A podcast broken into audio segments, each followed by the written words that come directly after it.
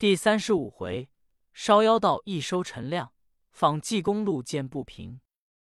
话说张妙心正在大殿做法，想要拘济公魂魄，焉想到济公亲身前来。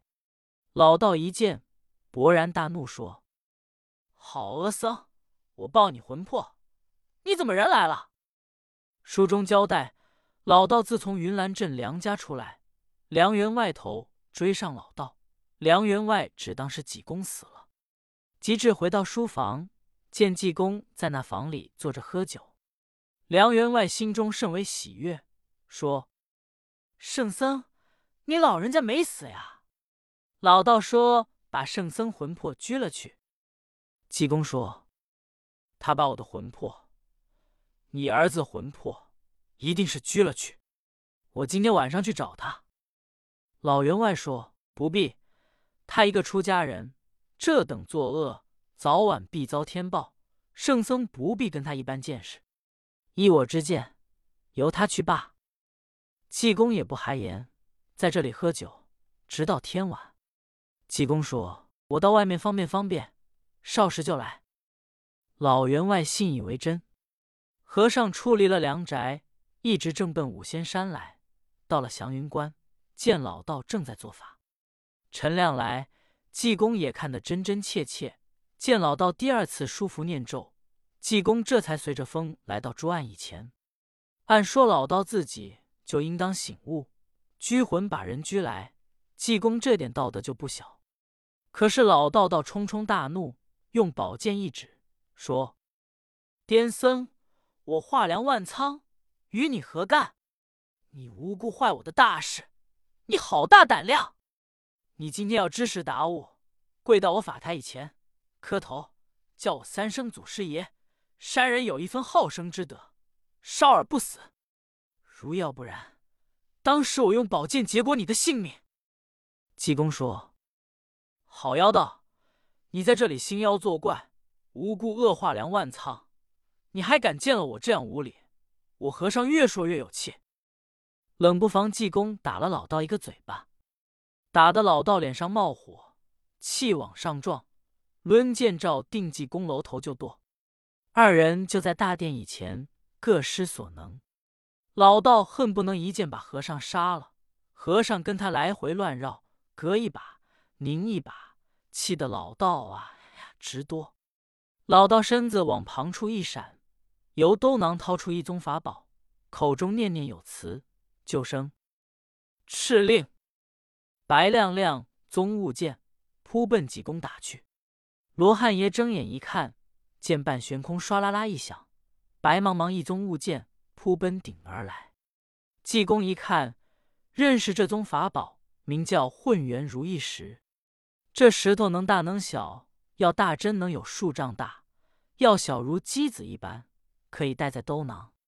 这石头要打人，准打个头碎血出。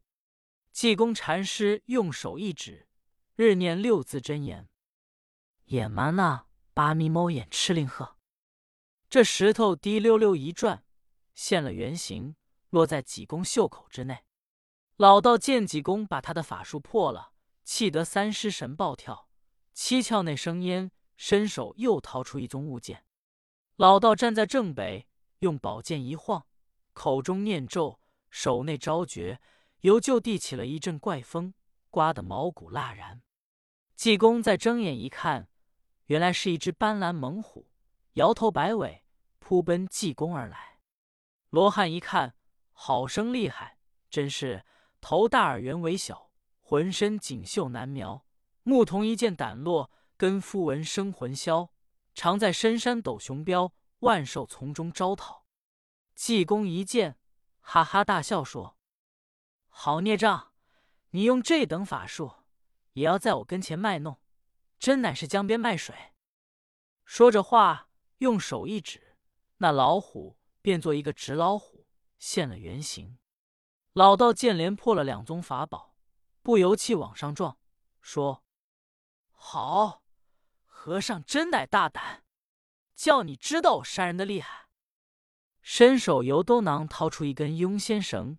在手中一托，老道说：“人无害虎心，虎有伤人意。我本不打算害你，这是你自找，屡次逃死，休怨山人。我今天要开开杀戒。他这根捆仙绳最厉害无比，无论什么妖精，捆上就得现原形。和尚一看，连说不好。老道口中念咒，把绳扔起来，只见金光链绕，扑奔济公。济公连声喊嚷：“救人啊！可了不得了，要捆和尚！”转眼就见这根绳把和尚捆了三道，和尚翻身栽倒。张妙心哈哈大笑说：“癫僧，我只当你有多大神通，感情原来你就是这样无知之辈。”待我结果你的性命！老道说这话，举剑照定和尚脖颈就剁，宝剑砍上一道白印。见和尚睁着眼瞧看老道，也不言语，并没砍动。老道想：怪呀，我这宝剑怎么会砍不动和尚？老道一连又是敷剑，仍未砍动。老道豁然醒悟，心中一动，莫非这是假的？想到这里，再一瞧，捆仙绳捆的是一个石香炉。再找和尚，踪迹不见。老道正在各处寻找，和尚由后面招了老道一把。老道一回头，气得直嚷，说：“好癫僧，气死我也！我今天与你势不两立。”伸手由香炉内把那点着的一炷香拿起来。大殿旁边堆着一堆柴草，口中念句火咒，把柴草引着，一团火扑奔济公而来。老道今天下毒手，要用真火把和尚烧死。老道用咒语一催，这团火扑向济公。济公用手一指，口念：“眼麻那八咪八眼赤令鹤。”这团火卷回去扑奔老道，老道胡子也烧了，头发也烧了。衣裳也着了，往大殿里就跑，活该应当老道遭报。这火把大殿勾连上，少时反火勾天火，烈焰腾空，火鸽子火蛇乱窜，就把老道烧在里面，尸骨化灰，连东西配电火也连上。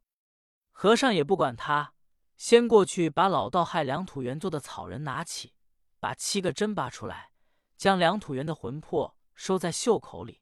也不管刘妙通死活，和尚往外就走。陈亮此时在东配房里，全都看得真切。见火连配房要连上，陈亮一脚把窗户溅了，跑出来就追。济公和尚紧走，陈亮紧追。和尚慢走，陈亮慢追，跟着和尚来到云岚镇，见济公奔到梁员外的门首，门口有家人，一见和尚回来。家人说：“圣僧，你上哪里去？我家员外都等急了。”和尚说：“好。”迈步奔向里面，来到书房。梁员外一见说：“圣僧，你老人去哪里去了？”和尚说：“我给你儿找魂魄去了，现在已经把你儿的魂魄找回来。”说着话，济公来到梁世元的屋中。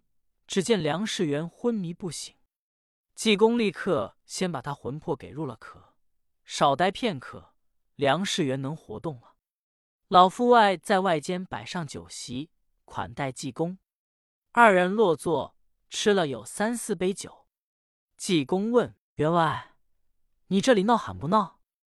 梁员外说：“我这里不闹贼，好贼知道我是一个良善之家，也不肯偷我。”那下刘贼，他也进不了我这宅院。济公说：“好，我提几个好贼，你可认得？”梁员外说：“我不认识是谁。”暗中，陈亮正在房上偷听多时，听见要提说几个贼，自己心中一动，不知济公说是哪路的英雄。就听和尚说：“那有一个踏雪无痕柳瑞，你可知道？”梁员外说：“不知。”济公说：“这个人外号人称踏雪无痕，是从雪地上走，全无脚印的，多轻妙。”梁员外说：“好轻妙，人从雪上走都无脚印。江公说：“他走雪地无脚印，可是拿着扫帚